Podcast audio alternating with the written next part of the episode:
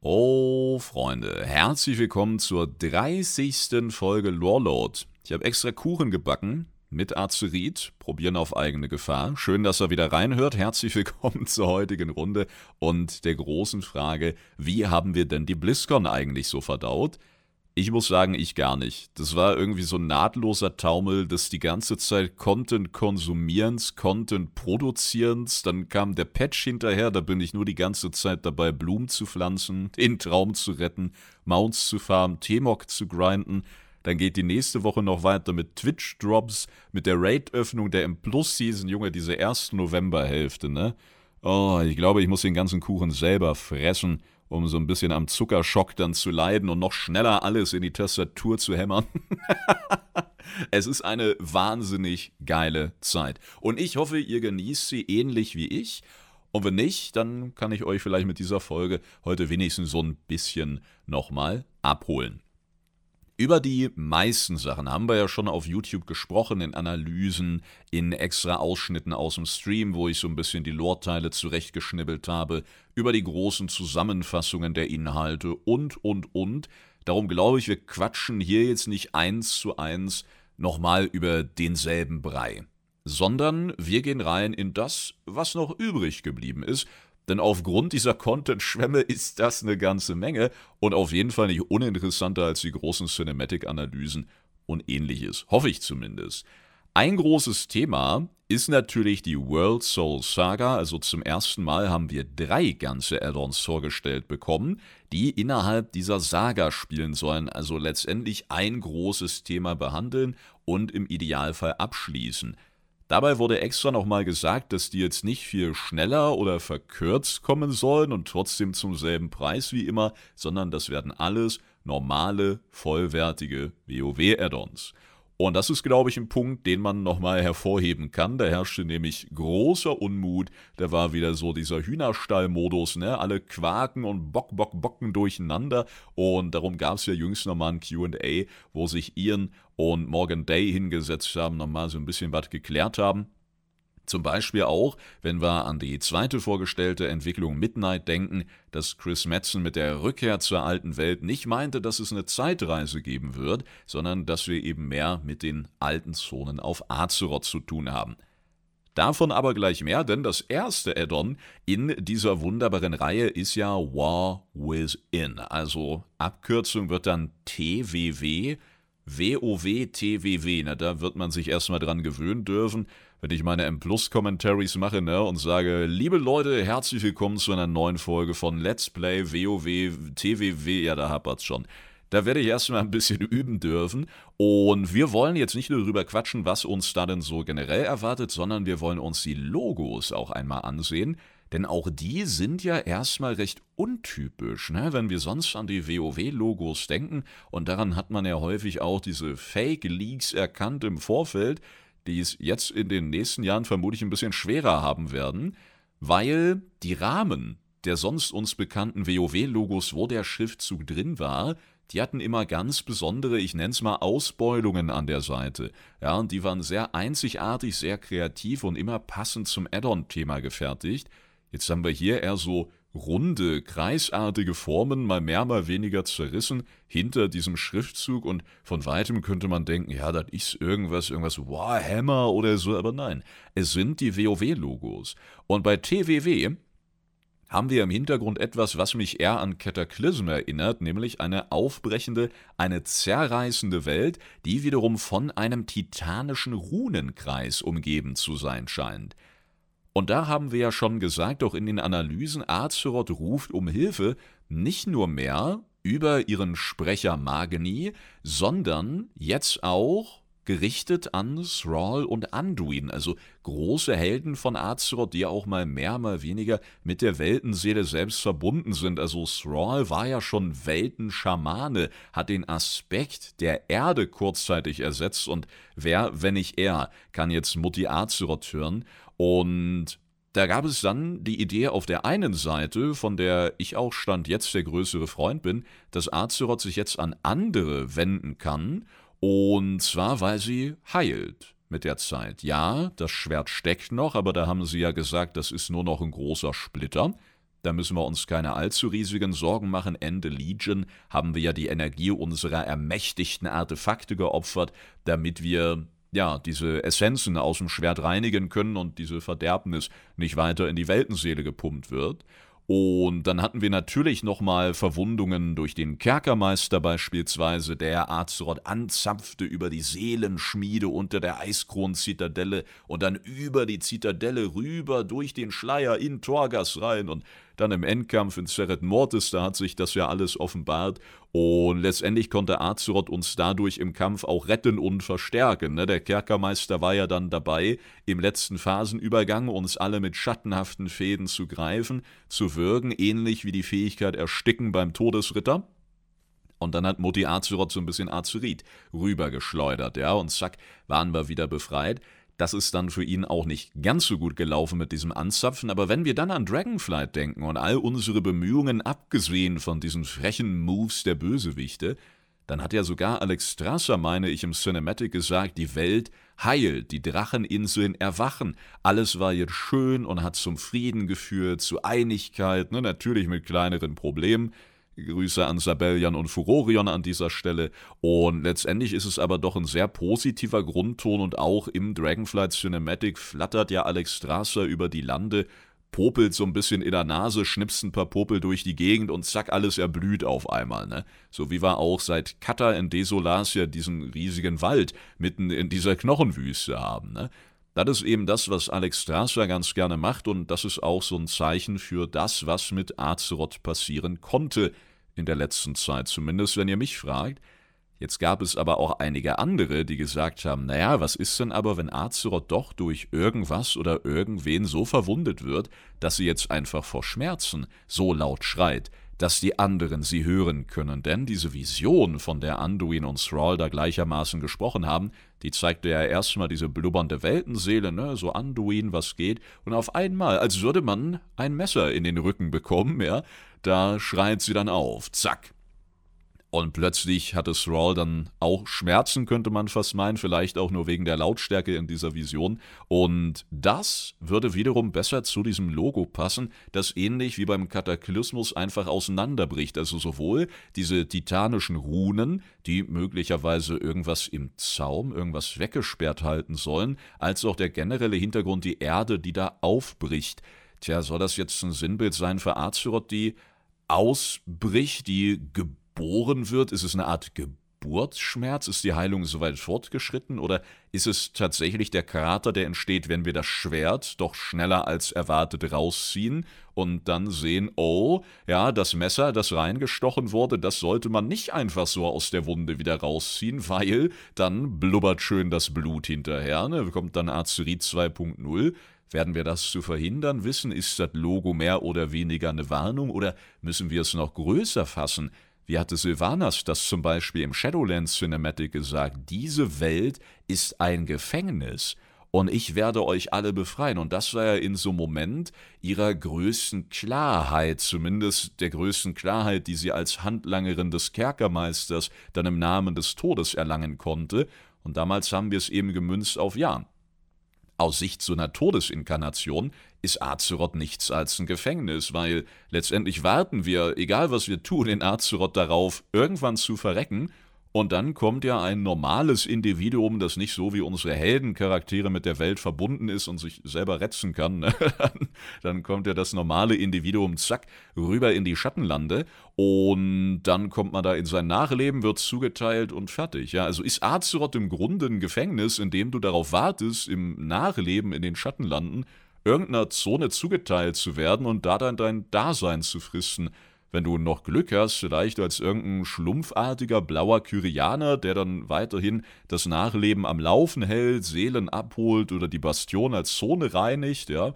Und wenn du Pech hast, dann wirst du in Maldraxus in irgendein Konstrukt mit eingenäht super, hat sich ja richtig gelohnt, das Leben auf Azeroth. Ne? Und so könnte man das interpretieren, dass Azeroth ein Gefängnis ist, weil wir warten nur auf die nächste Phase unseres Daseins und ja, die kann dann auch in Sklaverei irgendwie enden, diese Phase, oder als Treibstoff, wenn wir ganz böse waren, direkt in Torgas landen, ne? dann beißt uns irgendein Seelenhund kaputt und dann kann auch irgendein Ventur sein Auto mit uns tanken oder so, wenn wir dann aufs reine Anima, auf reine Seelenessenz reduziert und zerrissen wurden.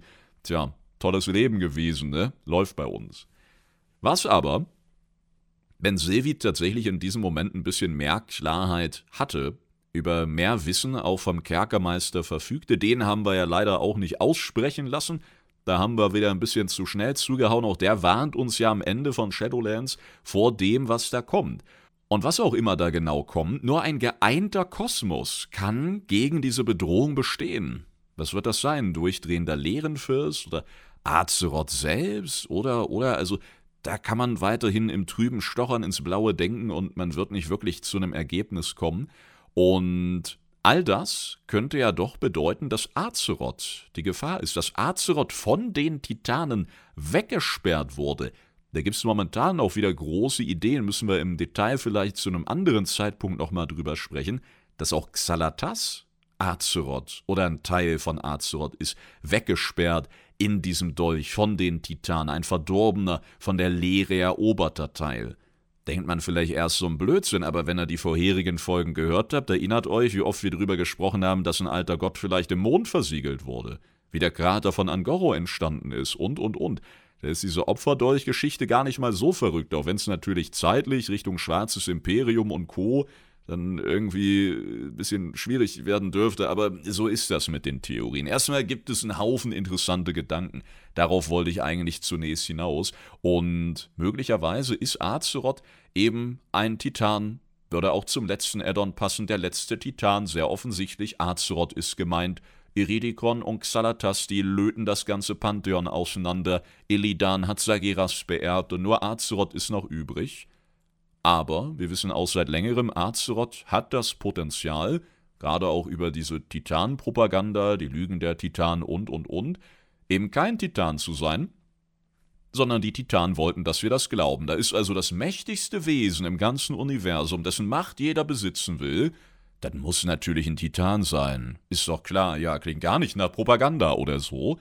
Und eigentlich ist sie die gesammelte Essenz der ersten oder die erste schlechthin. Die Energiequelle schlechthin. Der Antrieb für den ganzen Kosmos, weswegen der Kerkermeister auch spielend leicht die Essenz von Azeroth in jede Zerrit einer jeden kosmischen Macht leiten konnte. Genau diese Verbindung wollte er ja am Ende vom Mausoleumsraid in Shadowlands, so wie ihn aufgehalten haben, damit er über die Energie von Azeroth zu jeder kosmischen Domäne kommen kann.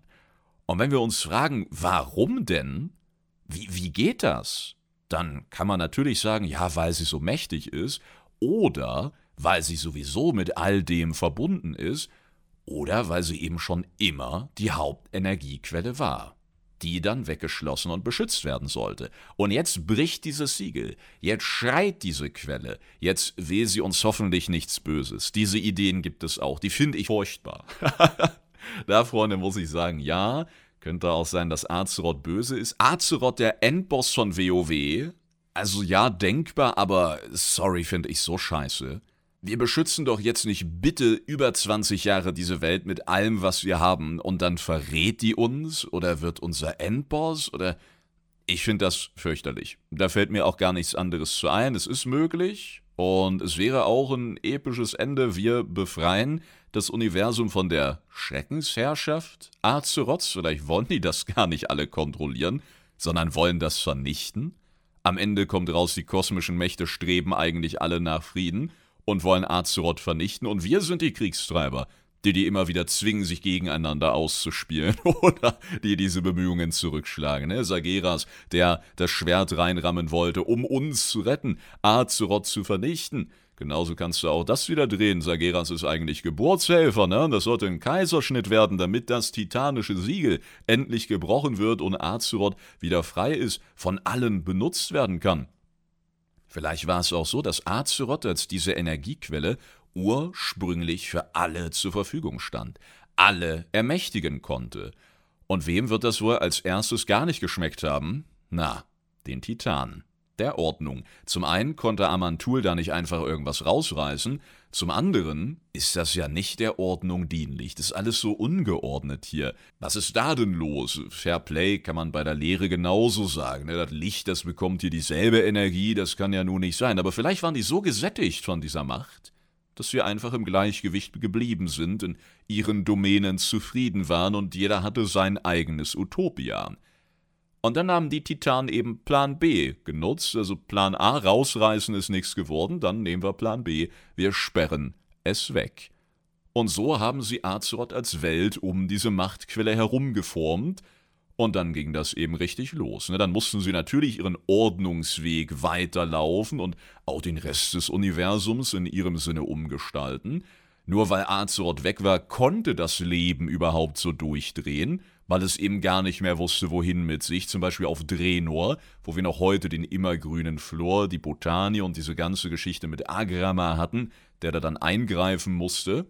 Ja, und dann mussten die Titanen auch immer wieder zurück zu Azeroth finden, weil die anderen kosmischen Mächte natürlich versucht haben, diese Weltenseele, diese Energiequelle, diesen Keim des Universums und der universalen Macht, ja, den wollten die natürlich wieder haben, und die haben versucht, diese Siegel zu brechen, jeder auf seine eigene Art und Weise. Und dabei kachelten die natürlich auch immer mal wieder aneinander. Und auch da würde ganz gut passen, was wir in den letzten Streams immer wieder besprochen haben, dass die kosmische Einigkeit etwas ist, was eigentlich angestrebt werden sollte, und zwar, weil wir die früher schon mal hatten. Denkbar. Da sind wir wieder. Denkbar ist das durchaus alles und das natürlich nicht nur durch so eine Analyse von diesem Logo, aber dennoch sind das Gedankenfetzen, die hier nochmal sehr schön zusammenlaufen können. Genauso kann es eben auch ein bisschen simpler runtergebrochen werden. Stichwort letzter Titan, Azeroth ist es und und und, ne, um uns jetzt nochmal ein bisschen zu akklimatisieren. Aber dennoch, wenn wir versuchen, das Ganze größer zu greifen, dann haben wir auch da sehr viele Möglichkeiten, die allesamt sogar ein bisschen cooler klingen als das eher geerdete, oder? Ich liebe es ja, was uns die Lügen der Titanen in den letzten Monaten alles aufgezeigt haben. Zum Beispiel, dass man in bis zu 30 Podcast-Zeugen immer wieder darüber diskutieren kann und trotzdem andere Ergebnisse bekommt. Zum anderen, dass, wenn man allein auf die Titanen schaut und die immer genauer und genauer untersucht, dass dieses ganze kosmische Thema dann einfach immer abgefuckter wird, unabhängig davon, ob auch nur irgendein Gedanke der letzten paar Minuten wirklich zutrifft, auf Metzen da in ähnliche Richtungen gehen wird oder nicht. Aber wenn auch nur ein Fünkchen davon hinhaut, dann müssen wir ja auch wieder ans kosmische Gleichgewicht denken. Ja? Das funktioniert bestimmt auch mit arschigen kosmischen Mächten. Da will man dann gar nicht wissen, was ist eigentlich mit so einer Ilun, die wahre dunkle Seite des Mondes. Ja? Wie ist das mit diesen Obernaru?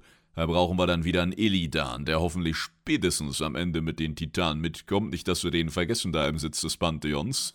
Auf einmal dreht er sich um, steht er da. Ganz klein, wie bestellt und nicht abgeholt. Hallo? Hallo? Ja, wir brauchen den I-Beam, Bruder. Komm zurück jetzt. Und vor allem kommen wir von TWW jetzt zum Addon Midnight. Und das ist ein sehr spannendes. Wir haben gerade am Anfang schon so ein bisschen gequatscht über das, was von den Entwicklern auch nochmal rausgearbeitet, um nicht zu sagen richtig gestellt wurde. Es geht also nicht um eine Zeitreise. Da muss ich sagen, zum Glück, weil Zeitreisen bringen immer so viel durcheinander mit sich. Holy hell, bin ich happy, dass es wirklich nur um eine Rückkehr zu den Zonen geht, aber nicht um eine Rückkehr in eine andere Zeit. Und es geht um die Elfenkönigreiche.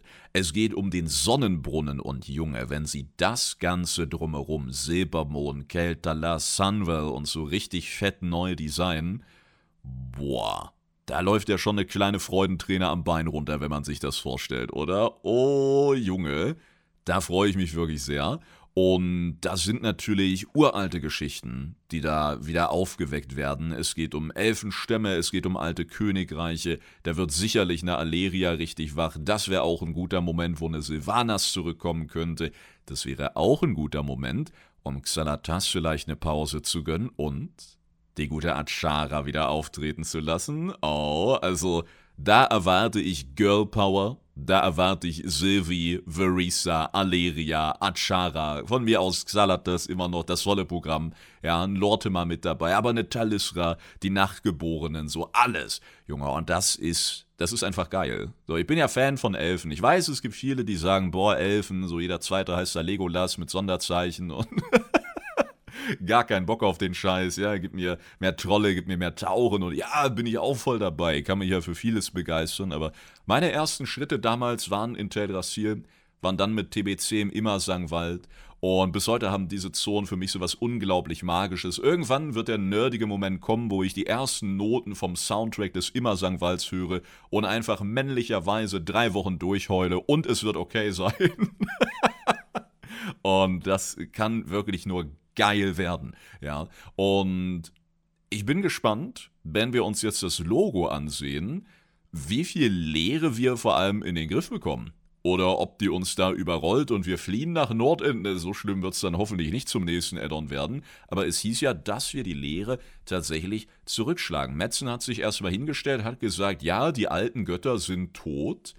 Wir wissen, Tod in WoW immer so ein Thema, das ist klar. Aber er hat das, denke ich, vor allem gesagt, um Xalatas in der jetzigen Bedrohung nochmal ein bisschen wichtiger zu machen, damit man eben nicht die ganze Zeit daran denkt, ja, da steckt ja ein Yoxaron dahinter und so weiter, sondern Xalatas It is. Achara wartet hinter dem Schleier mit der leeren Armee. Die leeren Fürsten, so hieß es in einem Interview vor Jahren schon, die haben die Niederlage der alten Götter natürlich mitbekommen. Die warten jetzt auf ihren Moment der Rache. Und wir haben ja auch schon häufiger darüber gesprochen, die Lehre darum finde ich die ja auch so super interessant, die hat viel mit Veränderung zu tun oder besser gesagt mit Möglichkeiten. Veränderungen, da muss ich ja an unseren neuen Eulenloa im smaragdgrünen Traum denken. Ja, wenn das mal nicht auch noch auf eine weirde Art und Weise zusammenhängt, aber wir bleiben lieber bei den Möglichkeiten und warum sollte nicht irgendein Lehrendiener bei all den Zukünften und Möglichkeiten, die er sieht, auch mal aus der Reihe tanzen? So ein bisschen wie Mewtwo damals hinterfragen ja, und sagen, das ist nie und nimmer meine Bestimmung, sondern es gibt so viel mehr. Warum sollte ich als alter Gott jetzt diesen Planeten erobern und irgendwelche Tentakeldiener aus mir rauskacken? Wenn ich auch am Strand liegen und in jeder Tentakel einen schönen Drink halten kann, ne? Links den Swimmingpool und rechts ein paar Bahama Mamas junge Abfahrt, weißt du? Also, das sind ja auch so Möglichkeiten, vielleicht tanzt Xalatas auf einer völlig anderen Hochzeit. Vielleicht wird die sogar ein Gegenspieler der leeren Fürsten. Sieht momentan nicht danach aus, aber es geht um Möglichkeiten. Das ist die große Stärke und, wenn wir Glück haben, auch hier und da die große Schwäche der Lehre. Und da werden wir in Midnight, denke ich, eine ganze Menge von sehen. Und auch da wieder drumherum dieses Siegel, wo man leider beim Ranzoomen nicht so richtig hier erkennt. Also Runen erkennen wir da. Runen hat ja Xalatas auch im Gesicht jetzt neuerdings, aber Runen in WoW Ah, ist eine schwierige Sache. Haben wir, glaube ich, im Podcast auch schon mal drüber gesprochen. Es gibt Rollenspieler in WoW fantastische Rollenspieler mit tollen Add-ons, mit tollen Add-on-Writern, gerade im Bereich der Zwerge, die tatsächlich eigene Runensprachen da ins Spiel gebracht haben, wo du dann in Runen schreiben kannst oder Runen auch lesen kannst über diese Add-ons. Wahnsinnig krass. Aber Blizzard selber, ich erinnere mich an Shadowlands, da wurde das wieder ausgegraben auf Reddit. Da gab es dann äh, viele Runen natürlich, Runen des Todes. Ne? Wir waren auf dem Frostthron, haben da gestartet. Da ist ja auch so ein Runenring, wo wir dann Arthas bekämpfen und viel wurde abgeglichen, verglichen. Die Community ist in den Deep Dive gegangen. Jeder hatte irgendwie ein paar Ideen. Äh, kommt uns bekannt vor, oder? Und da unterscheiden sich die Add-ons im Grunde nicht groß. Und dann ist jemand reingegangen und hat die Runen so ein bisschen versucht zu entzerren und zu drehen und hat dann rausgefunden, dass einige der sich hauptsächlich wiederholenden Runen einfach die Zahlen 1, 2 und 3 waren. Bisschen mit Photoshop, Illustrator, wie auch immer verzerrt, ne? bisschen hin und her gedreht von irgendeiner seltsamen, verkringelten Schriftart ausgehend. Und seitdem weiß man, okay, kann sich natürlich ändern, aber erstmal hat Blizzard da auf jeden Fall nicht so viele Fix auf den Deep Dive gegeben. Und dann konntest du auch sehen, wie die Leute einfach nur enttäuscht waren. Ne, vorher der große Hype, was wollen sie uns sagen? Steckt da noch irgendein Release-Datum drin oder so? Und dann waren es 1, 2 und 3. Junge, die verdammte Sesamstraße, Graf Zahl kam vorbei und war der eigentliche Endboss von Shadowlands. Ja, so ähnlich hat sich das angefühlt. Aber Zurück zu Midnight, liebe Leute, dieses ganze Logo erinnert ja auch so ein bisschen an die, wir haben sie leeren Seele getauft, also diese Gerätschaft, mit der Iridikron im Mega-Dungeon die Essenz von Galakrond absorbierte und dann durch einen leeren Portal zu Xalatas verschwand. Dann haben wir in der letzten Folge ja auch noch über Iridikons Vergangenheit, das neueste Buch betreffend gesprochen, über seinen Unterschlupf in Nordend, möglicherweise unter der jetzt Eiskronen-Zitadelle und äh, darüber, dass er ja auch jetzt darauf wartet, dass die Titanen zurückkehren, um denen dann richtig eins reinzuwirken. Darum hoffe ich, Iridikron wird nicht irgendwo zwischen den Add-ons oder auch als Ende von Dragonflight in so einem Mini-Raid dann übergangsweise abgesägt, sondern hält sich wirklich versteckt, zeigt sich vielleicht hier und da mal, dass wir wissen, er ist noch da, ihm geht's gut, ne, der alte Iri, bei ihm ist alles fein und dann, ja, läuft im letzten Addon, wo wir ja nach Nordend zurückkehren, wo Uldua und Co. nochmal wichtig werden, die Titanen wiederkehren sollen, da laufen dann diese Pläne von Iredikon in einem Heimspiel zusammen und da eskaliert dann alles. Das würde mir deutlich besser gefallen als die Begründung, okay, Xalatas hielt in dieser Feature-Trailer-Übersicht diese leeren Seele in der Hand, weil sie Iridikon bereits gekillt hat, da er sein Soll erfüllte. Fände ich sehr, sehr schade und hoffe, dass sie das im Buch nicht umsonst so rauskristallisiert haben und in Nordend eben auch Iridikon sein Finale bekommt. In welcher Form auch immer.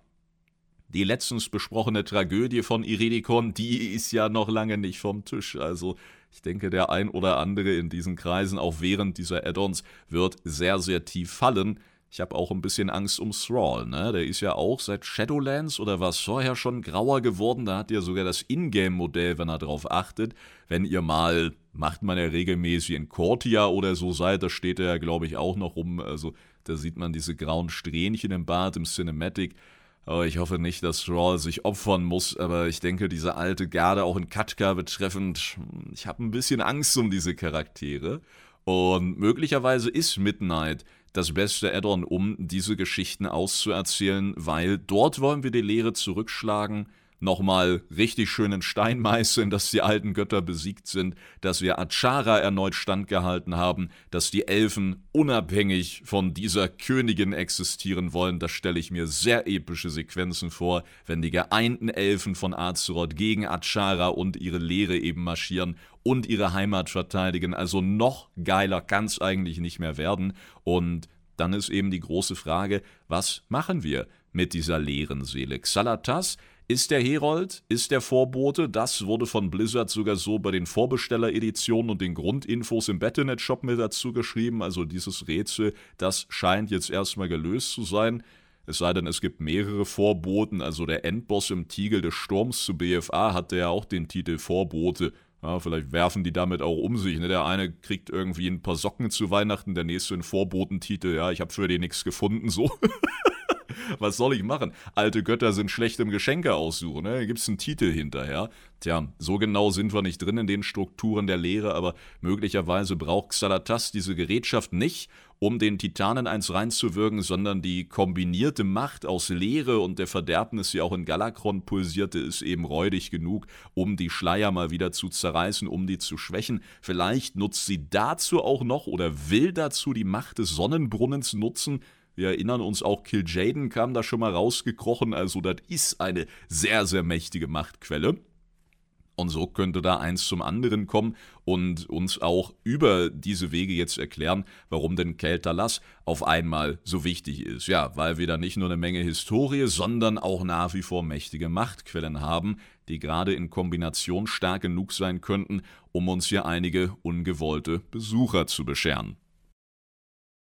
Zwei Sachen lassen mir da noch keine Ruhe. Die erste ist, was ist denn mit Elun? Bei Midnight habe ich zuerst an Elun gedacht, mehr Domäne des Lebens und so weiter, aber da hat er, glaube ich, nicht ein Wort zu verloren, ne?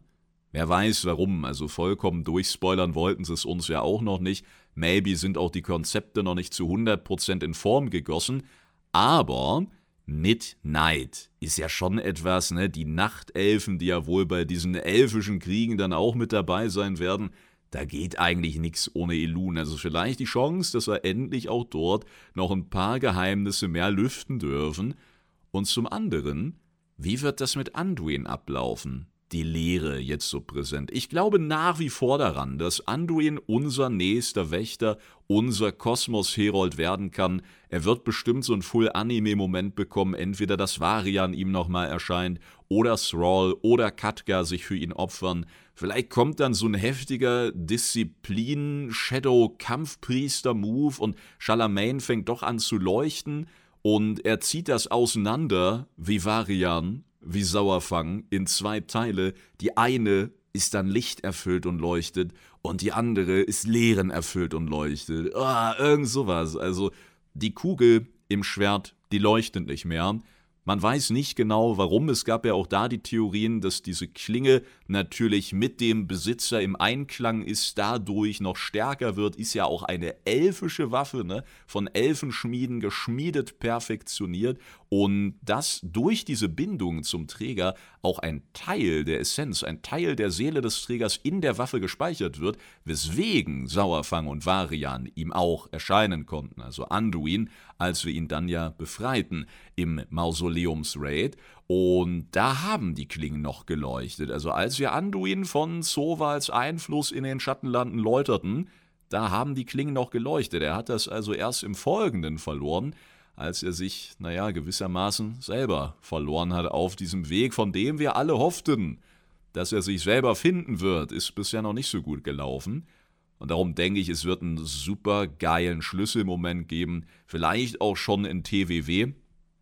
Im ersten Addon mit diesem seltsamen Lichtkristall, dort in der Decke bei den Arati-Kollegen unter der Erde, die sich da angesammelt haben, der ja auch zwischen Licht und Leere immer mal zu wechseln scheint, aber nicht die Spitze des Schwertes von Sagiras ist. Das passt weder zeitlich noch von den Koordinaten her, sondern das ist, ja, was eigentlich? Ich denke, etwas, was auch für einen Turalion und gerade einen Anduin interessant werden dürfte. Was mich dann, wenn es nicht das Schwert ist, erinnert an solche Kristallstrukturen, die wir von den Drenai oder der Armee des Lichts kennen. Ist das also irgendein abgestürztes Raumschiff? Ist es ein Kern, der dem der Vindica sehr ähnlich ist? Vindica, das Schlachtschiff der Armee des Lichts, wo wir auch am Ende vom Antorus-Raid auf Argus unterwegs sind, wo die lichtgeschmiedeten Drenai starten und so weiter? Oder ist es irgendein Obernaru, der versucht hat, sich da zu manifestieren und der dann auf einmal keine Energie mehr hatte, jetzt steckt er da fest, ne? Ruft um Hilfe, was machen die Arati? Siedeln sich an, beten erstmal Teil. Ja, perfekt, danke für nix. also, das kommt natürlich nicht von ungefähr, dieser Wechsel auch zwischen hell, dunkel, Licht und Leere. Das ist etwas, was wir hier auch in jeder zweiten Folge besprochen haben, Stichwort Naru. Ne? Licht ist leer, Akku leer, ab in die Leere, vollpumpen mit Licht, zack. Möglicherweise ist das wirklich der Rest von irgendeiner sehr starken Lichtkreatur, die dort eingeschlagen ist, abgestürzt ist. Damit kennen sich diese Schiffe ja auch sehr gut aus. Ne? Grüße an die Exodar. Und immer kurz bevor sein Licht erlischt, und der in die Leere übertritt, naja, sammeln sich diese Arati, beten das Ding an, pumpen es wieder voll mit Licht, ob wissentlich oder unwissentlich, und zack, leuchtet wieder, ne? Perfekt. Katastrophe abgewendet. Also da können wir ja, auch wenn wir noch keine genaueren Infos haben, schon kosmische Prinzipien erkennen und drauf projizieren, die uns allen wohl bekannt sind. Zumindest, wenn das nicht eure erste Podcast-Folge hier ist. Falls doch, Hallöchen habt da gleich die richtige erwischt. Ne? ich bin auf jeden Fall sehr gespannt, wie sich das mit Anduin weiterentwickeln wird, weil genauso wie ihn werden sie einen Thrall ja nicht umsonst da einfach hingesetzt haben. Die beiden werden sicherlich wichtige Rollen haben, alleine schon in TWW und Anduin. Es würde mich sehr wundern, wenn sie den wieder absägen, weil dieser Charakter ist schon so lange dabei, war einer der jüngsten, hat sich super interessant entwickelt, wie ich finde. Ich war ja früher oder bin immer noch großer Fan von Varian, war dann regelrecht sauer, als der weg war und wir hatten den weinerlichen Bubi Anduin, aber der ist er schon lange nicht mehr. Auch wenn der neueste Trailer vielleicht ein bisschen seltsam kommt, wenn man diesen Satz jetzt permanent im Hinterkopf behält, aber seine gesamte Charakterentwicklung, boah, ich meine, erinnert euch an sein Kackmodell auch mit dieser verdammten Föhnfrisur in MOP. Da hat er noch mit Furorion Schach gespielt in der einen Taverne da Richtung Kunlai-Gipfel, ne? Wir sind ganz schön weit gekommen seitdem.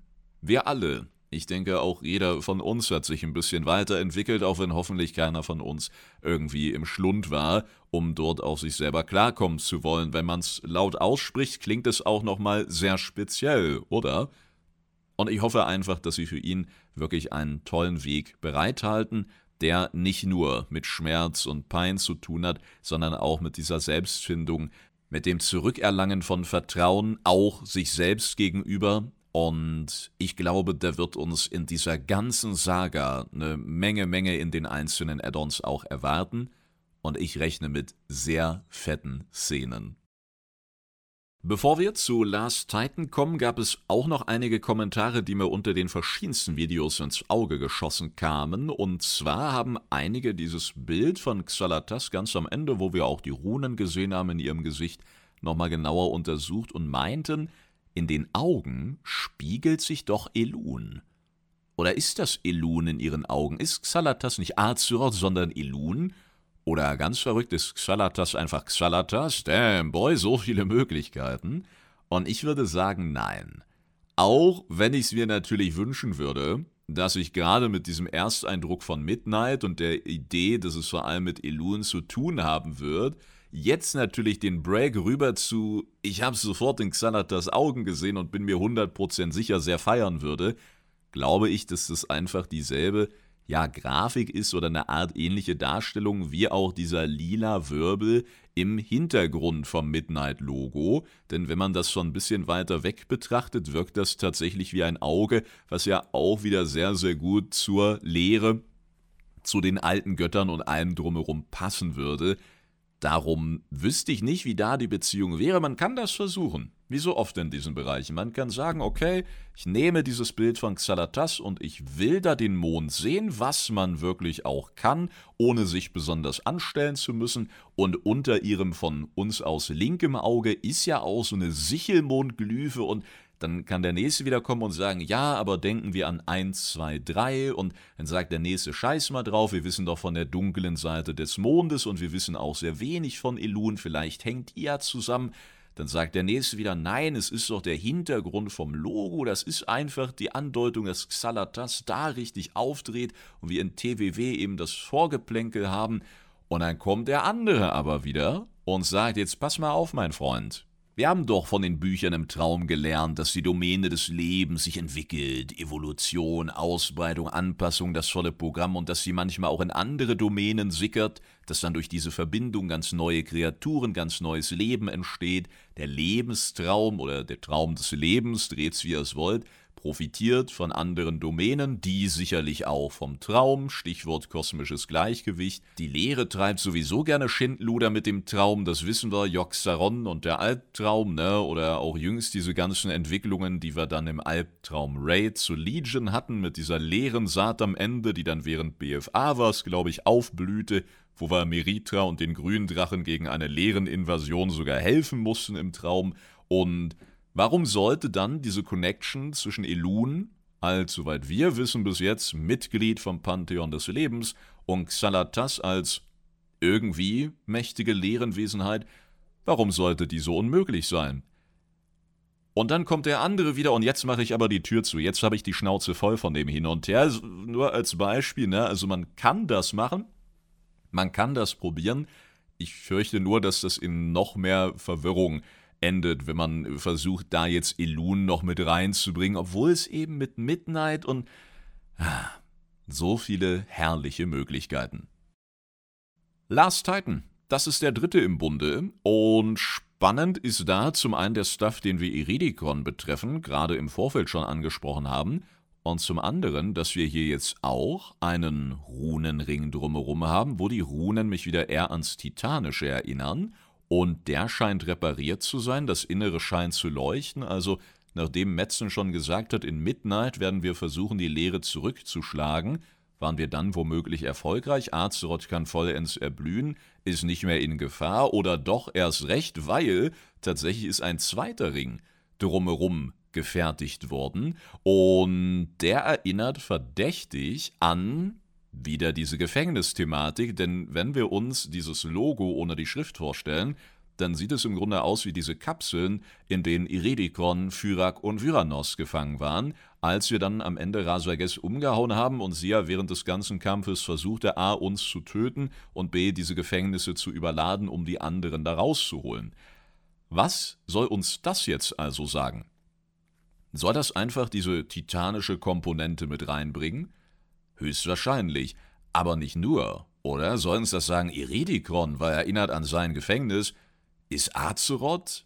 Höchstwahrscheinlich auch nicht. Ich meine, Urinkarnation der Erde und so, okay, Connection, ähnlich wie Thrall, Weltenschamane und so weiter. Aber das würde irgendwie auch nicht wirklich passen oder sinnig sein, sich nicht mal gut anfühlen, oder? Darum denke ich nicht, dass wir da eine große Connection ziehen können. Aber wie war das mit dieser Gefängnisthematik vom Anfang? Jetzt haben wir hier eine Darstellung, die uns A an das Titanische und B an ein Gefängnis erinnert. Kommen wir da also tatsächlich sehr nah dran an das, was wir vorhin besprochen haben? Der letzte Titan, der so wichtig ist, dass er weggesperrt wurde und übrigens gar kein Titan ist? Und das wollen die Titanen, die noch frei sind, vor uns rechtfertigen, woraufhin wir die umhauen und Azeroth als letzter Titan verbleibt? Was dann aber auch merkwürdig ist, weil sich mittlerweile Hinweise in diese ersten und Energiequellenrichtungen verdichten. Also, ah, das Gehirn, das ist schon wieder kurz davor, sich zu verflüssigen, aber ich glaube, wenn wir diesen Weg nochmal betrachten, den wir jetzt bis zum dritten Addon in dieser Reihe gegangen sind, dann ist dieses Gefängnisthema das, was hier am interessantesten ist, was am präsentesten ist. Aber warum ist das so wiederhergestellt? Warum rütteln wir im ersten und zweiten Addon an diesen Ketten, an diesen Runenringen und im dritten scheint das wiederhergestellt zu sein. Oder ist es gar nicht so böse, wie wir denken, und es ist eigentlich was Gutes? Sind es quasi Ringe, die auch Azeroth dabei helfen, stabil zu bleiben? Und die Lehre und die anderen Mächte, die wollen natürlich daran rütteln, weil die kommen natürlich auch nicht durch die Gitterstäbe. Also müsste das Gefängnis erst einmal zerstört werden, dient aber eben auch dem Schutz von Azeroth, ist also nicht generell als etwas Böses anzusehen, und darum stellen wir es am Ende doch wieder her und bleiben bei dem, was wir kennen, nämlich Azeroth als Weltenseele oder was auch immer in der Mitte unseres Planeten, wurde von uns über die Jahre gepflegt und gerettet und wird jetzt am Ende stabilisiert. Über die anderen Titanen, über die Maschinen, die wir in Uldur finden, oder, oder, oder. Ich denke, in diese Richtung könnte es auch gehen, Wäre aber ein ziemlich bescheidener Höhepunkt für diese ganze Lügen der Titan-Thematik, oder? Wenn wir am Ende sagen, ja, das war echt scheiße, das Addon heißt der letzte Titan, ist aber nur ein Clickbait, ne? Ist gar kein Titan, lull, seht euch an. Dann schalten wir irgendwie über eine Maschine in Uldur live zu Azeroth rein, ist eine Kamera installiert und dann tanzt da Rick Astley auf einmal. Junge, ich distanziere mich von diesen Ideen. Und dann sagen wir, ja, Titan, das war scheiße von euch, aber jetzt ziehen wir dasselbe nochmal durch. Also das erinnert ja irgendwie an ein mögliches Ende für Dragonflight. Wir setzen die Aspekte neu ein. Und nachdem wir das ganze Addon über festgestellt haben, dass die Segnung der Ordnung nicht das Beste schlechthin war, sondern auch häufig genug zum Reinscheißen geführt hat, Danach sagen wir, ja, aber war ja nicht nur reinscheißen und anstatt nach besseren Optionen zu suchen, machen wir dasselbe wie vorher.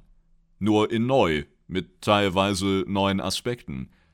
Das wäre doch echt total kacke. Und hier wär's genauso. Okay, ihr Titan, ihr habt aus guten, nachvollziehbaren Gründen Azeroth als Gefängnis aufgebaut, um sie und uns und den ganzen Kosmos in eurem Sinne irgendwie zu schützen und dennoch ist ja in den letzten Jahren genügend Scheiße passiert, sodass wir sagen müssen, hey, kann irgendwie nicht der Weg sein, so wie auch Sachen einfach rausreißen nicht der Weg sein sollte. Aber irgendwie haben wir jetzt auch keinen Bock, bessere Möglichkeiten zu finden. Ja, darum spielen wir denselben Song nochmal und los geht's. Darum erschließt sich mir an der Stelle noch nicht ganz, wo sie uns da haben wollen, was aber, glaube ich, auch Sinn der Sache ist, weil wäre ja ziemlich Panne, wenn Metzen so viel erzählt hätte, dass wir jetzt die nächsten drei Add-ons wirklich von vorne bis hinten einfach ausklamüsern und richtig thematisch einteilen könnten. Darum ist es, glaube ich, auch noch gar nicht so zielführend, sich da den Kopf zu zerbrechen. Aber ich denke, auf diesen oder Art ähnlichen Säulen muss die Thematik dann eigentlich landen. Ja, und auf diesen Säulen kann dann eben sonst was noch aufgebaut werden. Ne? Das Fundament, das ist so grob gegossen und auch in den Logos kann man, denke ich, schon eine ganze Menge sehen, die sich ja auch wirklich hat sinnig verknüpfen lassen mit vielen Punkten, die wir auch in der Vergangenheit schon besprochen haben. Hätte jetzt auch echt scheiße laufen können. Ne? Möglicherweise hätten wir in den Logos auch gar nichts sehen können, aber so lässt sich ja wirklich vieles, was Metzen erzählt hat und was wir eben vom Kosmos gelernt haben über die letzten Jahre, wirklich schön auf diese reinen optischen Elemente einmal rüberziehen. Und das finde ich auf jeden Fall auch stark. Das muss man ja in allen drei Fällen erstmal hinbekommen, wie auch immer das Ganze dann ausgehen wird. Ein bisschen freue ich mich sogar, dass man es jetzt noch nicht eins zu eins ablesen kann, sonst wären die nächsten Jahre echt ein bisschen langweilig, ja? Mega cool aber, dass wir hier tatsächlich Formen und Grafiken haben, mit denen wir arbeiten können. Und das ist ja ein roter Faden, der sich immer wieder durch die WoW-Gebiete und allgemeinen Historien wie auch Darstellungen zieht, dass man schon als erfahrener Spieler, ja, nicht mal als Lore-Kenner oder sonst wie Reinsuchter mit so und so vielen Chars, sondern einfach als aufmerksamer, als erfahrener Spieler manchmal einfach so ein Gebäude sieht und weiß, äh, da sind Neruba drin. Oder, äh, das ist irgendwas von Sandtrollen oder wie auch immer. Und so ist es bei den Titanen natürlich auch.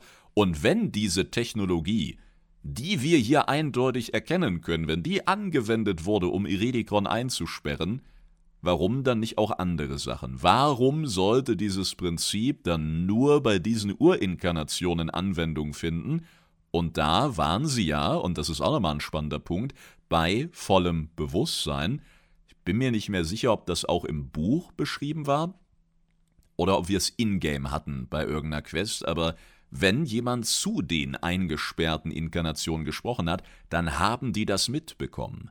Die waren also da, gibt natürlich auch genügend Zeit, sich mit sich selbst zu unterhalten oder dem ein oder anderen flüstern im eigenen Kopf. Naja, auf jeden Fall könnte das dann bedeuten, je nachdem wie mächtig die Kreatur ist, die da eingesperrt wurde mit dieser Technologie, dass wenn von außen jemand zu ihr reden kann, dann die Kreatur je nach Macht auch antworten kann, vielleicht aber durch diese Grenzen nicht richtig durchdringt und darum möglicherweise einen Sprecher braucht hm, und dann diese Grenzen aber immer weiter beschädigt werden, zum Beispiel durch riesige Schwerter oder energieabsorbierende Kerkermeister, und dadurch kann man dann tatsächlich ein bisschen lauter werden mit der Zeit. Na, ich habe das Gefühl, wir sprechen gar nicht mehr über Iridikon. Das ist aber merkwürdig. Und dennoch, ja, sind das eben genau die, ich sag mal, technischen Säulen, auf denen wir jetzt gerade mit den ersten Dragonflight-Momenten, das ist total falsch. Wir sind schon fast bei den letzten Dragonflight-Momenten, Leute. Die Zeit rennt wieder, wo wir mit all den wunderbaren Dragonflight-Momenten und dem, was wir zu diesen Punkten gelernt haben, hier bereits eine Menge drin sehen können. Was wir wie immer nicht wissen ist, ob Blizzard das wirklich so will, ob sie über all die Jahre bei diesem Plan bleiben und ob irgendwas davon wirklich richtig war. Aber wenn wir davon ausgehen, dass sie all diese Umsetzungen nicht umsonst gewählt haben, dann würde ich sagen, ist das tatsächlich ein gedanklicher Weg, den man zumindest für die Grundsätze wirklich gut und gerne wählen kann. Ich freue mich, dass ihr diese Folge Lorelord gewählt habt. Vielen Dank fürs heutige Reinhören. War wieder eine sehr spannende Runde, denn auch ich habe in all dem Trubel bisher noch nicht Zeit gefunden, mir die Logos so genau anzuschauen und glaube, ich werde es nicht bereuen, dass wir das heute so ausführlich getan haben, zumal es ja schon ein bisschen mehr war als nur Logo angucken. Ja? Wie früher im Kunstunterricht, wenn irgend so ein Buch rumging, das hatten wir ganz häufig mit optischen Täuschungen oder dann mit, mit größeren Künstlern, wo man dann die Intention des Künstlers rein interpretieren sollte in diese Werke und dann hatte man, oder ich zumindest, nie so richtig einen Plan, hatte dann dieses Buch und hat so, hm, oh ja, und einfach das gesagt, was der Vordermann erzählt hat. So war es ja dann hoffentlich doch nicht. Ich danke euch, Freunde, fürs Reinschauen, für den wunderbaren Support, für die vielen schönen Anregungen und Impressionen und freue mich auf jeden Fall auf die nächsten Lore, Story, Gameplay, was auch immer Runden. Wenn ihr Bock habt, checkt gerne mal noch die Videobeschreibung. Vielleicht gibt es auch da noch so manchen Link, der euch interessieren könnte. Und ansonsten habt noch einen wunderbaren Tag und hört nicht allzu sehr auf das Flüstern. Bis dahin, macht es gut und Tschauß.